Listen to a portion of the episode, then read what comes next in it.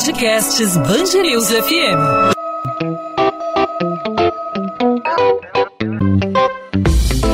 Dois às 20, com Maurício Bastos e Luana Bernardes.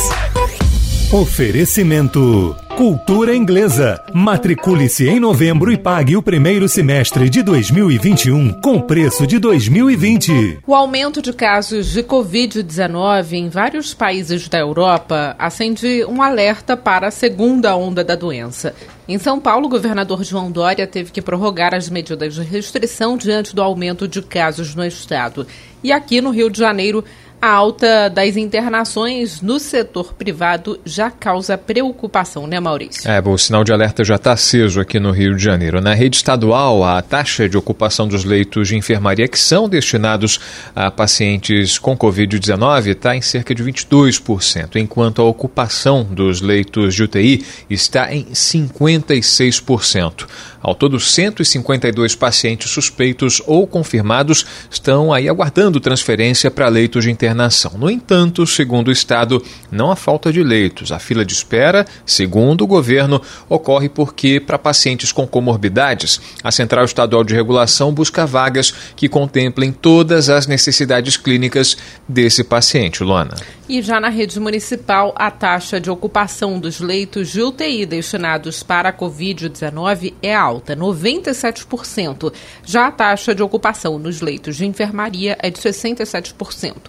O município também afirma que não há fila de espera, pois há leitos para todos os pacientes inseridos no sistema de regulação. Para falar sobre esse assunto hoje, nós conversamos com o sanitarista da Fiocruz, Cristóvão Barcelos. Cristóvão, seja bem-vindo ao podcast 2 às 20. Tudo bem, tudo ótimo. Parabéns aí pelo trabalho de vocês. Vamos continuar informando a população. Cristóvão, é, a gente tem um alerta aí, né, um sinal vermelho piscando, que são os números das internações na rede particular. Isso chama já a atenção. É, o que isso pode significar? Como está a internação, as ta como estão as taxas de internação na rede pública? É, já temos aí um motivo para ficarmos preocupados com uma segunda onda? É, é, é, nós estamos evitando usar esse nome segunda onda, que é uma, que é uma um fenômeno que está acontecendo, infelizmente, na Ásia, em boa parte da Ásia e uh, na Europa, né? Na, nesses lugares, tudo sobe ao mesmo tempo. Está tá subindo o número de casos, o número de testes positivos, o número de internações e o número de óbitos. Tudo, tudo ao mesmo tempo. No, no Brasil, a gente ainda tem sinais um pouco, eh, não diria contraditórios, mas que, que, que apontam para direções diferentes. Mas por quê? Porque a, a esses, esses indicadores têm uma defasagem entre eles, né? Quer dizer, houve, houve realmente no Rio de Janeiro, município do Rio, principalmente o estado também um pouco, uma, um aumento do número de casos agora no final de outubro.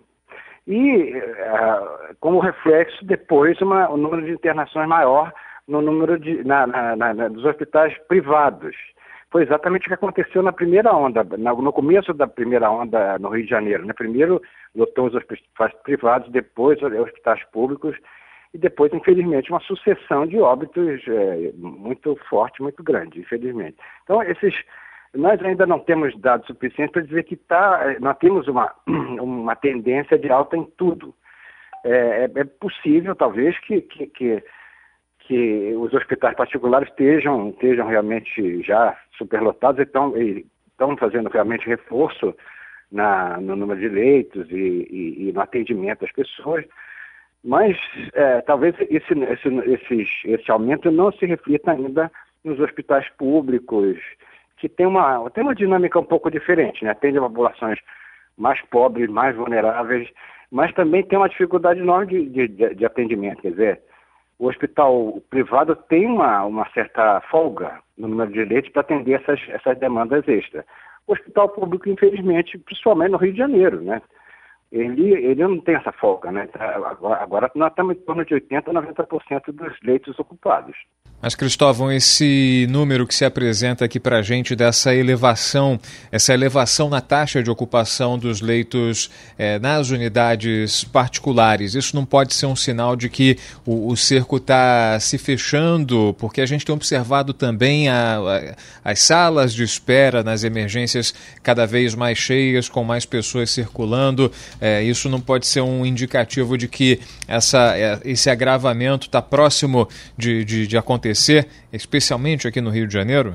Sim, foi, foi assim que começou, infelizmente, a pandemia no Rio de Janeiro. Ela, ela começou pelos hospitais particulares e depois, um outra, outra coisa que gente, uma outra fenômeno que nós temos que, que, prestar muita atenção é a ocupação das UPAs. As UPAs têm um papel importantíssimo nessas horas, que é, é fazer uma triagem, que, quais são os casos mais complicados, que, que, que situação clínica as pessoas têm que estão chegando, que se tem alguma doença prévia, crônica, diabetes, hipertensão, etc., e encaminhar para os hospitais é, públicos, nesse caso, a, os casos mais graves. Né? Infelizmente, nós não temos esse dado e as UPAs não estão funcionando de forma adequada. Quer dizer, será que, será que realmente estão, estão internando essas pessoas? O, a, rede, a rede pública já vem sobrecarregada já há bastante tempo, né? muito tempo. Mas pode ser que, que haja, infelizmente, essa sequência. Aumento na, na, na demanda de, da atenção primária, nos postos de saúde, no, nas UPAs, e depois a, a, demanda aumenta, aumenta no número de pessoas procurando hospital, em casos graves já, e talvez em duas semanas uma volta subida novamente no, no número de óbitos, né? É, é, nós, estamos, nós estamos vivendo também um, um apagão, digamos assim, no, na, no, na, na, nas notificações. O, nessa última semana, agora, quase não houve notificação de, de, nem de caso nem de óbito por Covid no Rio de Janeiro. Falha do sistema. Falhas graves. Isso não pode é, permanecer desse jeito. Será que isso tem a ver com a eleição? Então, não sei. Então, então negando acesso a dados, não sei, sumiram os dados do Rio de Janeiro, desapareceram. Em, outras, em outros estados está acontecendo isso também. Cristóvão, uma coisa que o Rodolfo Schneider falou hoje durante a programação, que eu achei até interessante, é que o Brasil não tem uma pandemia, né? A gente sabe que pandemia é uma palavra para uso aí global de uma doença, mas uh, a gente pode falar que o Brasil tem 20... epidemias localizadas, né? epidemias né? localizadas. O Brasil não só vivencia essa pandemia, mas o Brasil tem hoje 27 epidemias, porque são, é, como é um país muito extenso, são características muito diferentes, né? Isso dificulta ainda mais a é, esse controle, a, o controle dos números, é, essa questão da, da pandemia? Exato. Quando a gente olha a curva brasileira, tanto de óbitos quanto de casos, nós vemos uma tendência, nós vimos uma tendência de alta até abril, maio, e depois uma tendência de queda muito lenta com a formação daquele patamar. A curva brasileira é típica de uma, de uma pandemia. Quando a gente olha para uma cidade como o Rio de Janeiro, é o tempo todo um sobe e desce terrível. E, e, e, não é propriamente uma, uma primeira onda, segunda onda, é o tempo todo sobe e desce, uma oscilação muito grande, que, que é resultado um pouco da, das medidas de flexibilização, da, da, do descuido que algumas pessoas estão tendo, da, da, de, de, de, retorno a comércio, de comércio de festas até. Vem aí o fim do ano também, e o verão, as pessoas costumam fazer festas e encontrar outras pessoas nesse, nesse período. Então, essa, existe uma oscilação muito grande e, e, a curva do Rio de Janeiro não é típica de uma pandemia, ela é de uma, ou de uma epidemia. Ela tem surtos, tem surtos e, infelizmente, esses surtos parecem estar ligados a feriados, a flexibilização de algumas atividades, não atividades propriamente comerciais, mas principalmente a de lazer, né? A gente está tá, tá muito preocupado com, com o que se chama dos eventos é, hipertransmissores, a, supertransmissão de, durante alguns eventos. Um, uma festa com uma pessoa contaminada pode gerar 10, 20 casos. Né?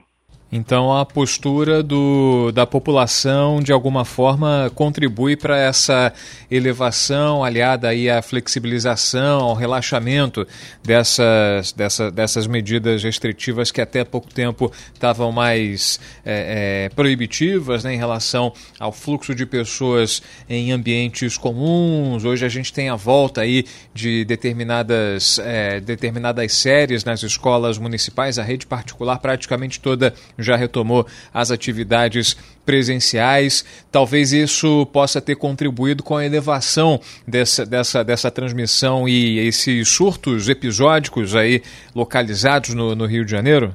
Sim, sim, sem dúvida. Agora, a gente tem que lembrar que a vida da gente não é regulada por decreto. O decreto é uma orientação, né? Existe um decreto em, em, vigor no Rio de Janeiro, por exemplo, que usa obrigatório de máscara em local, local público aberto. Aberto ou fechado, mas local tem que, tem que usar máscara. Quantas pessoas estão seguindo isso? Segundo o IBOP, eh, algumas pesquisas de opinião que têm sido feitas, em torno de 80% das pessoas no Brasil estão, estão realmente usando máscara. Esses 20% eh, são, é pouco, né? mas eles podem causar um grande estrago. Eles podem transmitir para várias pessoas. Tem, tem, os famosos negacionistas. Mas a gente é, tem que lembrar que são uma cadeia de responsabilidade. Quer dizer, o cidadão um pouco obedece ou desobedece seu, seu governante local, seu prefeito e, e, e associações locais. É, mas essas associações é, e, e, prefeituras ouvem uma, uma, orientação do governo federal ou governo estadual. E, essa, é, é infelizmente, essa cadeia está falha, muito falha. E as, as pessoas estão to, tomando decisões sozinhas. Né? Por exemplo, festa clandestina. Já aconteceram várias festas clandestinas noticiadas na imprensa e tudo. Algumas vezes a polícia reprime. E, mas é, é, é uma relação do público com, a, com o privado. Quer dizer, a, a, nossa vida privada tem que ser, tem que respeitar esse desejo público, essa, essa, esse interesse público.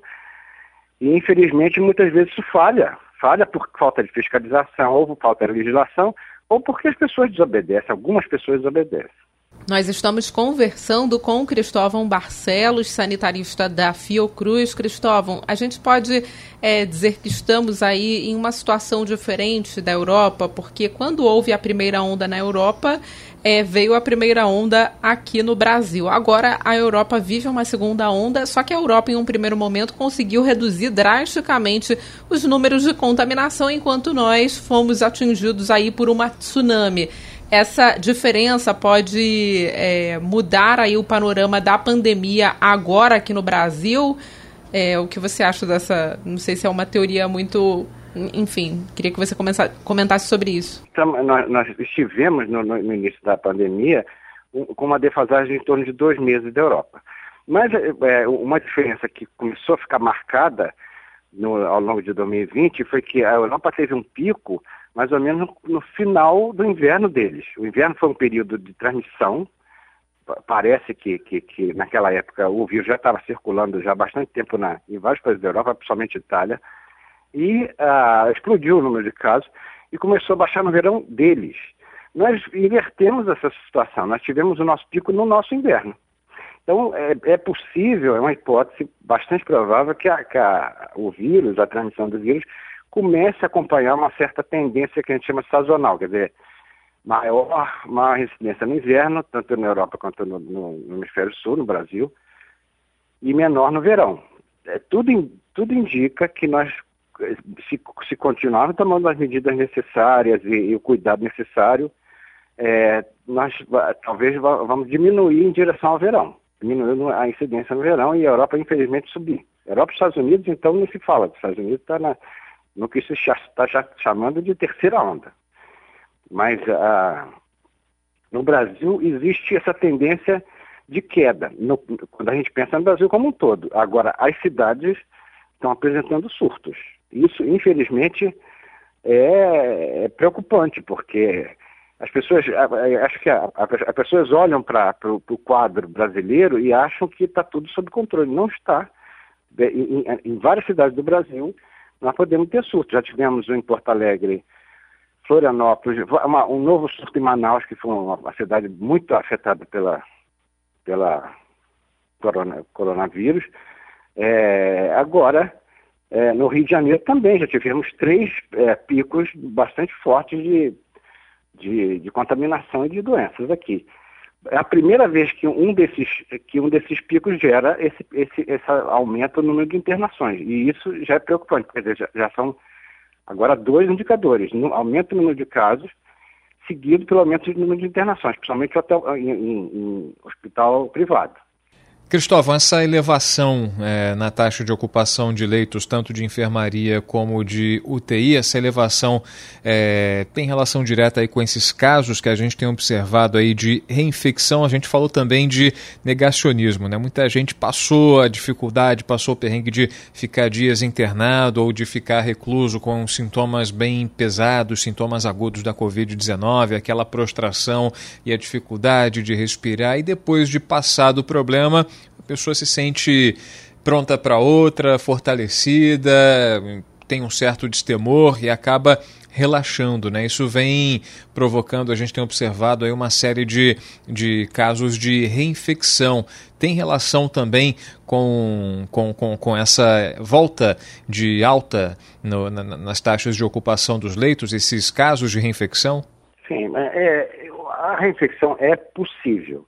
Agora, ela tem uma frequência muito baixa. A, a gente vê, assim, notícias de uma infecção em um determinado uma, uma reinfecção que foi estudada num determinado país, outra, outra, eh, algumas, digamos, centenas de casos no mundo. Mas elas não podem ser causa da, da, desse aumento. Infelizmente, ainda existe muita gente que não tem anticorpos, né? Aquela teoria de que existiria, na, na primeira onda, se criaria aquele efeito da, do, do, do, da imunidade de grupo, aquilo não, não funcionou. Nós temos eh, cidades, por exemplo, que foram terrivelmente atingidas pela, pela pandemia, pela, pelo vírus, transmissão do vírus. No final dessa, de uma onda enorme, chegam a ter 10%, por exemplo, em torno disso, é, com, com anticorpos do vírus. Quer dizer, ainda tem 90% das pessoas que podem, podem adoecer de forma grave. Então, é, é, é, é bem provável que, a hipótese mais provável é que pessoas que, que estavam se preservando com maior cuidado, agora voltaram, relaxaram e estão se infectando. As pessoas que não se infectaram ainda. Agora, Cristóvão, nós tivemos hoje o retorno é, voluntário né, das escolas municipais, do nono ano, na verdade, do ensino fundamental das escolas municipais aqui no Rio de Janeiro. Queria que você falasse sobre é, a volta às aulas, o risco de contaminação. São, a gente sabe né, que os jovens, né, Maurício, eles não têm esse distanciamento social é. que a gente tem essa preocupação, não, né? A maioria, pelo menos. Jovens, crianças, enfim, as escolas particulares, né, as crianças já voltaram. Como como isso, de certa forma, pode acabar impactando nesses, nesse, nos dados da Covid em geral aqui no Rio. É importante a gente lembrar assim, que, a sociedade não vive toda uniformemente distribuída, que ela, que ela, que ela não tem uma, uma relação de todos com todos. Existe uma tendência natural de se formar grupos e ter contatos entre grupos. O contato entre jovens é enorme. É enorme. Infelizmente, muitos deles, esses contatos estão sendo feitos sem máscara, bebendo em lugares fechados e, e, em condições bastante perigosas para a transmissão. Só que esses jovens, em algum momento, têm contatos também com, com, com crianças e com idosos. Na sua casa, por exemplo, existe essa mistura. Né? E, e, e alguns estudos estão mostrando que 30% dos casos de Covid-19 é, eh, são transmitidos dentro de casa de quem? Do, provavelmente do jovem que estava estudando, que não, não, é exatamente na escola, mas que, que pode ter pego o transporte público, se contaminado. Não apresentou sintomas muito graves, volta para casa, transmite para o idoso.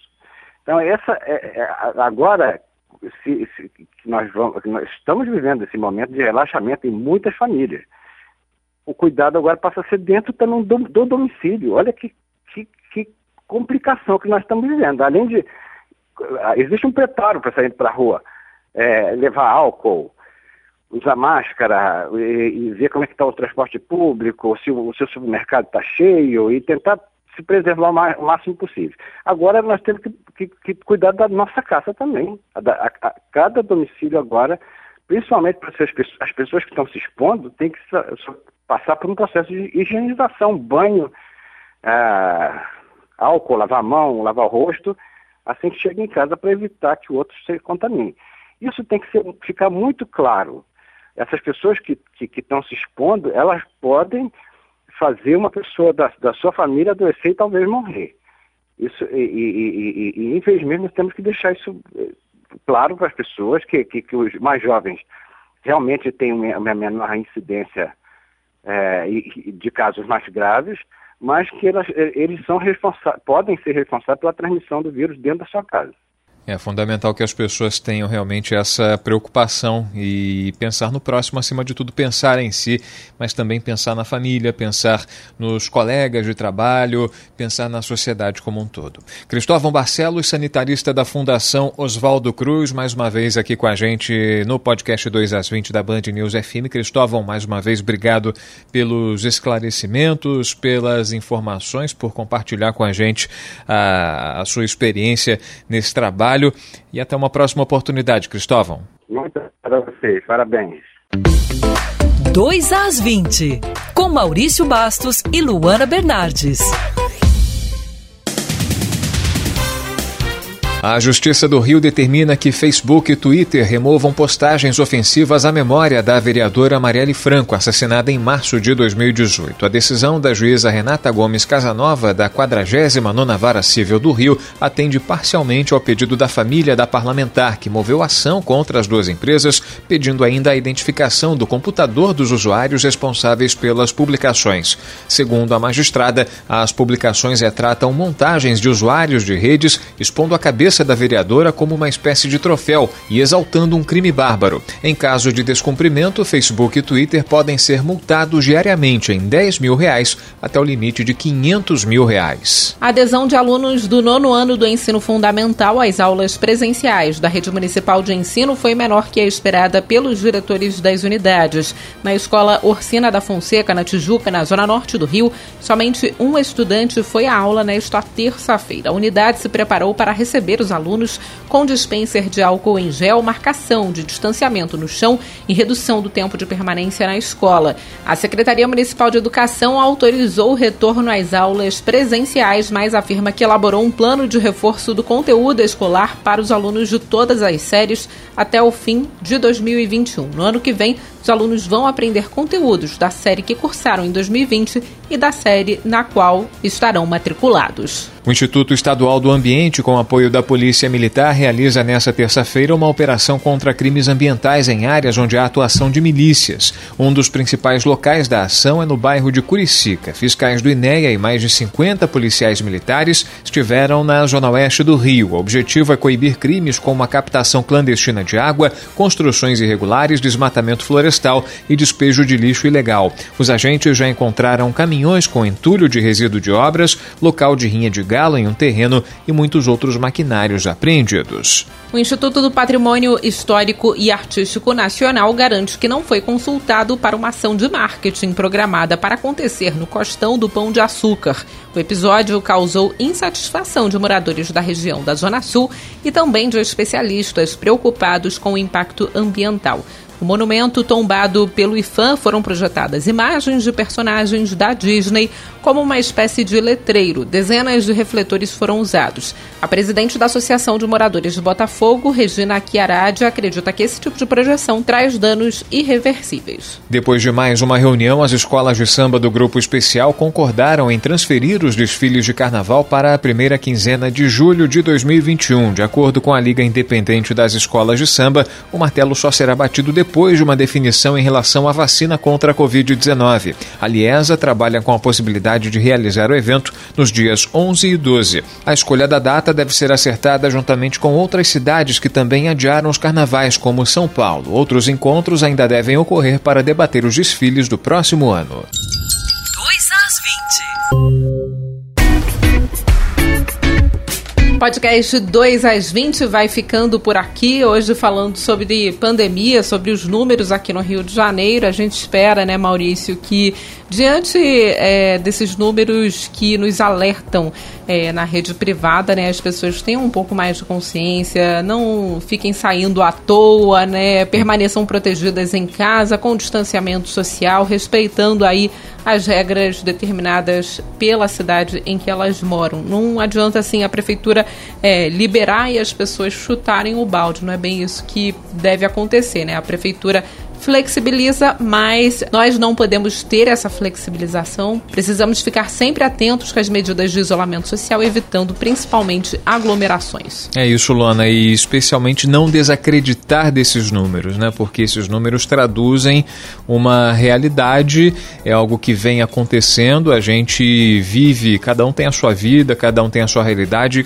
sabe o que acontece na vizinhança, sabe o que acontece no trabalho, sabe o que acontece na praia, a gente tem notícias de aglomerações, de festinhas, e as pessoas têm que se respeitar, têm que respeitar o próximo e evitar um mal maior. A gente está vendo, a Covid-19 não é brincadeira, a Covid-19 mata. Então, vamos manter o respeito ao próximo, vamos nos cuidar, vamos nos preservar acima de tudo para evitar que esses números voltem a crescer, para evitar que esses números disparem, para que não aconteça como a gente está vendo lá na Europa, né? a chamada segunda onda. Aqui no Brasil a gente ainda não tem condição de chamar de segunda onda, como disse o Cristóvão Barcelos, sanitarista da Fiocruz, mas o sinal de alerta Tá ligado, Luana. Isso aí, Maurício. Podcast 2 às 20 volta nesta quarta-feira com mais um episódio para você ouvinte da Band News FM, sempre de segunda a sexta-feira, a partir das 8 da noite, nas principais plataformas do streaming e também no nosso site bandnewsfmrio.com.br. Até lá, você pode nos encontrar nas redes sociais, no Instagram, Bernardes Luana, onde eu falo sobre literatura e no seu caso, Maurício. Comigo você pode falar pelo arroba Maurício Bastos Rádio, pra gente debater aqui, para a gente falar sobre os assuntos do podcast 2 às 20, para você fazer a sua sugestão, para você fazer a sua crítica, a sua pergunta, fique à vontade para participar. Pode usar também as redes da Band News FM, não só no Instagram, mas também no Twitter, no Facebook, também o nosso canal no YouTube, arroba Band News FM Rio. Podcast 2 às 20 volta nessa quarta-feira. Tchau, Luana. Tchau, tchau, Maurício. Até lá.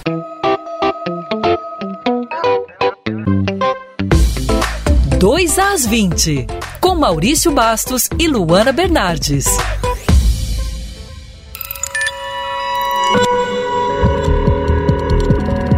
Podcasts Band News FM.